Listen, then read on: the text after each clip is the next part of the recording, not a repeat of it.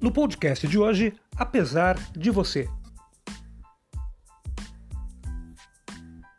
Apesar de você, amanhã há de ser outro dia. Apesar de você, que no começo da pandemia disse tratar-se apenas de uma gripezinha. Apesar de você, que disse que não havia problema algum em se gerar aglomerações, que o que importava era a economia e não a vida. Apesar de você, que apesar de não ser médico, prescreveu medicamentos sem eficácia nenhuma contra a nova doença, incentivando o povo a utilizá-los.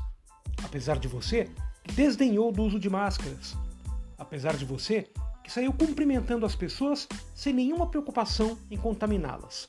Apesar de você, que não foi atrás das vacinas e esperou os laboratórios virem procurá-lo.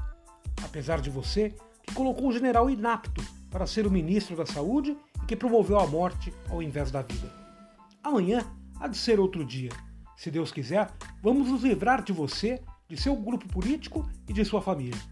E o sol vai raiar de novo, e o galo cantar e espalhar alegria, apesar de você.